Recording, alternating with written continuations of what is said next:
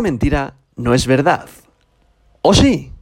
Hoy, viernes 12 de agosto del año 2022, la capitalización global del mercado mundial de las criptomonedas es de 1.15 billones con B de Barcelona de dólares, lo que representa una disminución del 0,85% con respecto al último día.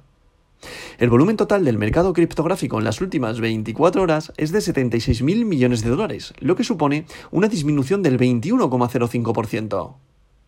El volumen total en DeFi, DeFi, DeFi, finanzas descentralizadas, lo podéis escuchar de las dos maneras, es actualmente de 8.000 millones de dólares, lo que representa el 10,94% del volumen total de 24 horas del mercado cripto. El volumen de todas las monedas estables, recordad aquellas que podéis leer o escuchar como stablecoin, paridad a una moneda fiat, es decir, yo en este podcast normalmente comento aquellas criptomonedas que son paridad al dólar, es decir, un USDT es igual a un dólar, un USDC es igual a un dólar, un DAI es igual a un dólar, un BUSD, que estoy comentando las más importantes, es igual a un dólar, pues esta tipología de criptomonedas en estos momentos es de 68.000 millones de dólares, lo que representa el 90,20% del volumen total de 24 horas del mercado cripto. Por otro lado, el dominio de Bitcoin es actualmente del 39,98%, lo que representa una disminución del 0,45% a lo largo de este último día. Y hablamos también de Ethereum. Ethereum en estos momentos tiene una dominancia del 20,1%. ¿Qué quiere decir esto? Que entre ambas criptomonedas la dominancia, la dominancia representa el 60% de todo el mercado criptográfico. Pero Álvaro, ¿qué quiere decir esto de la dominancia? Como yo lo he venido comentando, sobre todo para aquellas personas que son nuevas, y como lo he comentado en estos episodios atrás, la dominancia significa que de todo el dinero fiat que ha invertido en el mercado de las criptos, el 60% se lo están llevando entre Bitcoin y Ethereum. El 60% del dinero fiat está invertido en Bitcoin y Ethereum. Por eso la importancia que tiene Bitcoin, porque cuando, como se dice, como cuando Bitcoin estornuda, arrastra el resto de criptomonedas. Es decir, cuando Bitcoin tiene una tendencia alcista, un movimiento alcista, arrastra automáticamente al resto de criptomonedas por la gran cantidad de volumen de dinero que hay invertido en ella. Y ahora mismo tenemos a Ethereum con un 20% que pasa lo mismo en su propio ecosistema. Cuando Ethereum tiene un movimiento alcista eh, alto, por decirlo de alguna manera, un movimiento bajista fuerte, que esa es la palabra, fuerte, tanto la alza como la baja, repercute en, las, en los tokens que están eh, creados en su ecosistema, repercute en el precio, también depende de la capitalización de mercado que tenga cada una y de su proyecto, pero lo normal es que repercuta en el precio, ¿vale? Por tanto, la importancia tanto que tiene Bitcoin como que tiene Ethereum, y Ethereum ha ido teniendo más importancia por la confianza que ha ido generando en el mercado debido a la bifurcación que va a hacer ahora mismo con el tema del minado, tanto que se va a poder minar eh, como se ha ido haciendo durante toda esta vida, es decir, eh, minando con un aparatito en tu casa y teniendo la potencia del ordenador, y por otro lado también haciendo staking, ¿vale? Al final se va a poder hacer de dos maneras distintas, muy diferenciadas,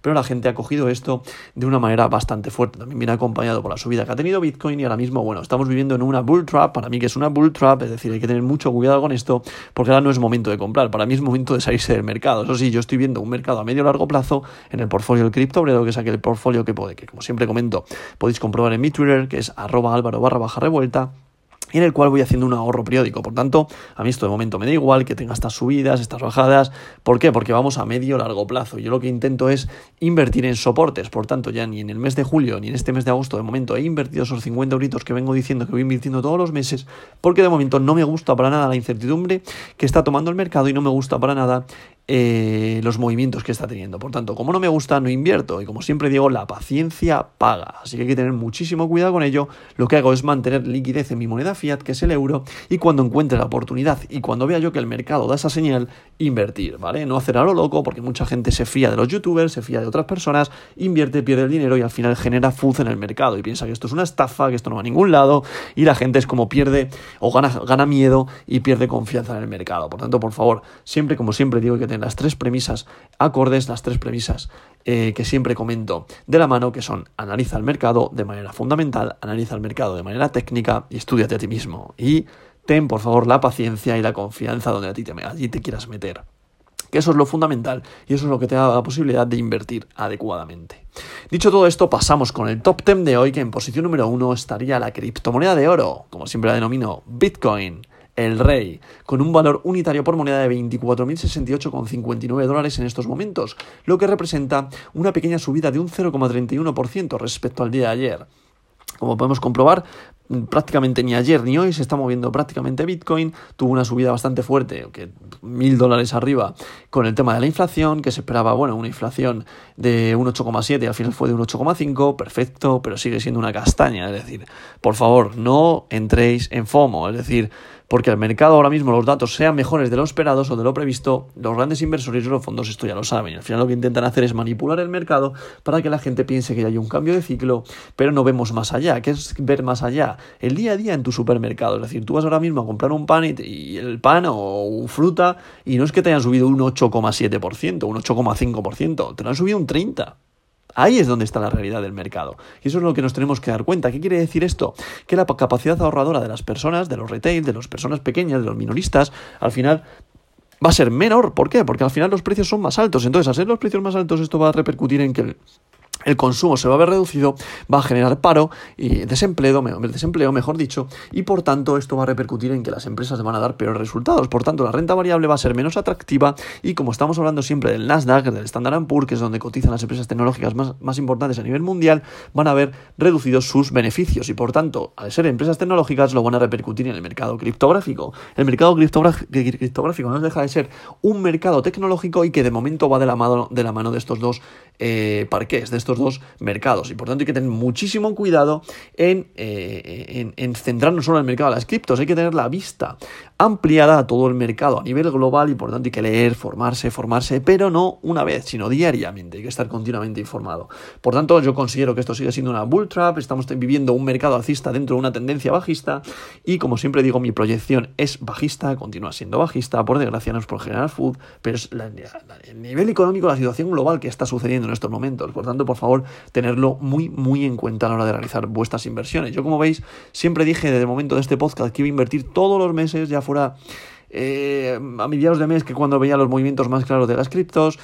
Pero me he parado, me he parado porque veo muchísima incertidumbre en el mercado, veo que hay mucho humo, muchas noticias diarias y el mercado no está bien. Por tanto, como sé que va a caer, como es muy probable que veamos a Bitcoin en 15.000 e incluso a niveles pre-pandemia, que mi objetivo fundamental, que es donde metería más fuerte en 9.800, estoy siendo paciente.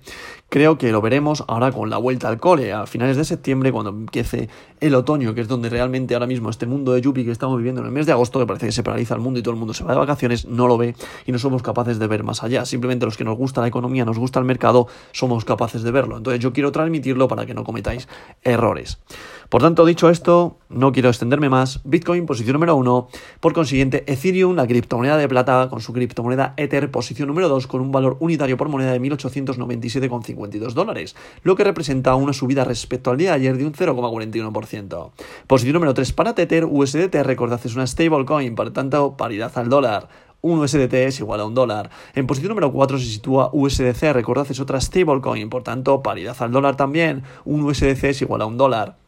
Posición número 5 para BNB, la criptomoneda del exchange Binance, con un valor unitario por moneda de 326,82 dólares, lo que representa una subida respecto al día de ayer de un 0,71%. En posición número 6 se sitúa Ripple XRP con un valor unitario por moneda de 0,37 dólares por unidad criptomonetaria, lo que representa una subida respecto al día de ayer de un 0,37%. En posición número 7 se sitúa Cardano con su criptomoneda ADA con un valor unitario por moneda de 0,53 dólares, lo que representa una subida respecto al día de ayer de un 0,40%.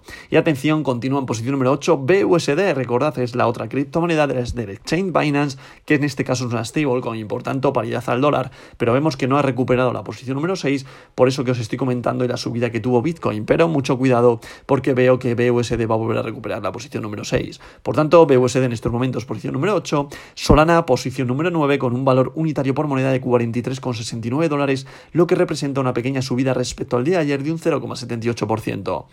Y para cerrar este top 10 de hoy, en posición número 10, Polkadot, con un valor unitario por moneda de 9,36 dólares, lo que representa una subida respecto al día de ayer de un 0,95%. Y este es el top 10, que como vemos tenemos subidas en verde, pero de momento estamos ahí viendo con mucha incertidumbre que no está viendo rebotes alcistas, sino todo lo contrario, es probable que veamos una contracción en el mercado. Daros cuenta que es la segunda, el segundo cierre de vela semanal del mercado tradicional que puede repercutir en la direccionalidad del precio de Bitcoin. Yo para mí sigo siendo bajista y continúo pienso que va a seguir a la baja. Por tanto, eh, vamos a ver qué sucede durante el cierre de vela semanal que se producirá hoy, ¿vale?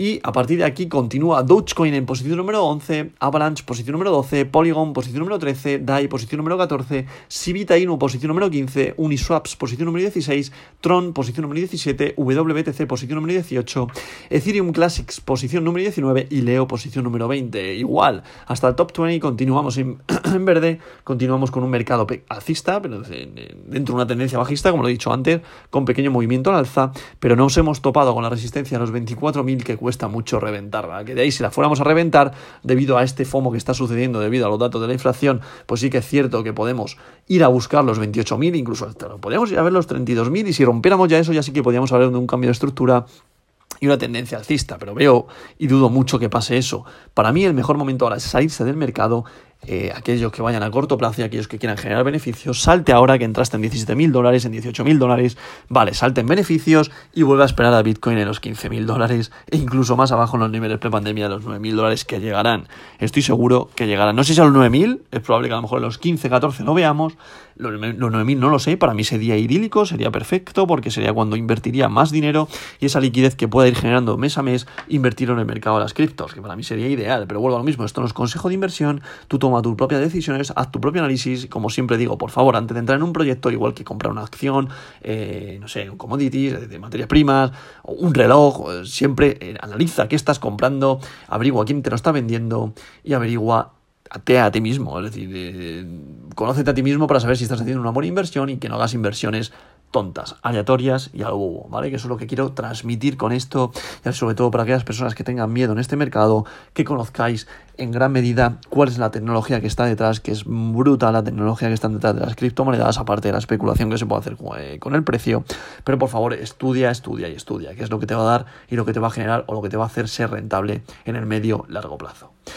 Por tanto, dicho esto, vamos a conocer qué pasa hoy durante el mercado. Yo pienso que, no vamos a mantener prácticamente lineales, es probable incluso que vamos a una contracción del precio a la baja y que volvamos a los 22.000 dólares. Pero ya os digo, no hay verdades absolutas, es probable que los grandes inversores incluso quieran subir más el precio para ir a buscar los 28.800 y de ahí hacer creer a las personas que estamos en un cambio de tendencia, que salgan más youtubers diciendo ya que ya vamos a los 100.000 dólares, cuando la realidad de todo esto es que el consumo se va a ver reducido, la gente va a necesitar dinero y por tanto la renta variable no va a ser atractiva, vamos a tener que ver ventas masivas en la renta variable, en las acciones y van a repercutir en el mercado de las criptos. Por tanto, es muy probable que veamos más. Sigo con mi misma probabilidad, 70-30, es decir, 30% de que el mercado sea alcista, 70% de que el mercado continúe la tendencia a la baja. Y para mí, sigo esperando que lleguemos a esos 15.000 dólares incluso. Primero, evidentemente, a la resistencia que siempre vengo comentando, los 17.436, que es el rebote del anterior, resistencia, perdón, del anterior soporte. Y de ahí ruptura y seguir a la baja. Pero bueno, como siempre digo, son análisis personales, no es consejo de inversión, es análisis subjetivo y por tanto haz tu propio análisis, que es la manera mejor de aprender. Punto. No te fíes de los demás, fíjate de ti mismo, conocete a ti mismo y esto simplemente es a modo conocimiento y a modo adopción. Por tanto, dicho esto, esto es lo que tenemos durante el día de hoy y como siempre digo, esta verdad de hoy no es mentira.